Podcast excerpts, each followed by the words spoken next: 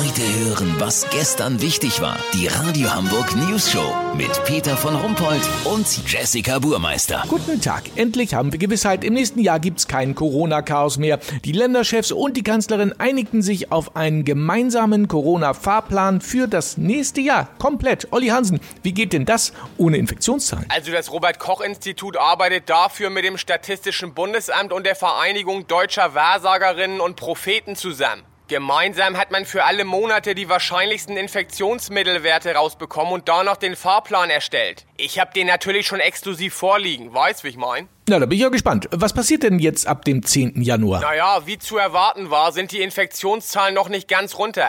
Deshalb gilt bis zum 10. Februar der 50-50-Lockdown. Alle Geschäfte dürfen wieder aufmachen, aber eben nur die Hälfte der Läden und nur die Hälfte der Zeit. Das dämpft die Shoppinglust, aber trotzdem ist alles auf. Danach wird sich die Lage beruhigen. Bis zum 12. April gilt der sogenannte Retro-Lockdown. Heißt, alles so wie in diesem Sommer. Bisschen Gastro, bisschen Theater, bisschen Kultur, bisschen Schule. Im April steigen die Zahlen wieder, aber diesmal können wir, die Bürger, selber entscheiden, welchen Lockdown wir wollen. Dafür planen ARD und ZDF die XXL Corona-Show mit Jörg Pilawa. Comedians, Schauspieler und Schlagerstars müssen gegeneinander antreten. Die Gewinner sagen, wie es die nächsten vier Wochen weitergehen soll. Aber dazu kommt es nicht, denn dann haben wir schon Mai und Deutschland und Europa sind leider endgültig insolvent. Eine schwere Finanzkrise schließt sich an. Olaf Scholz flüchtet mit Lothar Wieler vom RKI nach Thailand ins Exil. Danach gilt vom Rest der Regierung die etwas schwammige Ansage, jetzt müsse halt jeder mal gucken, wo er bleibt. Oh Gott, das ist ja furchtbar, Olli. Ach komm, Peter, wir haben doch schon ganz andere Seuchen überstanden. Denk mal an Modern Talking damals.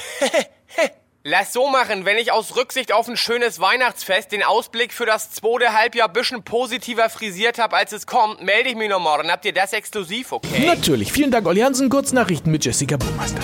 Absage, Christkind kommt dieses Jahr nicht. Das ist mir alles echt zu beknackt, Leute, sagte es gestern am Himmelstor. Mit Abstand die schlechteste Idee. Rentner prügeln sich vor Apotheken um ihre gratis FFP3-Masken.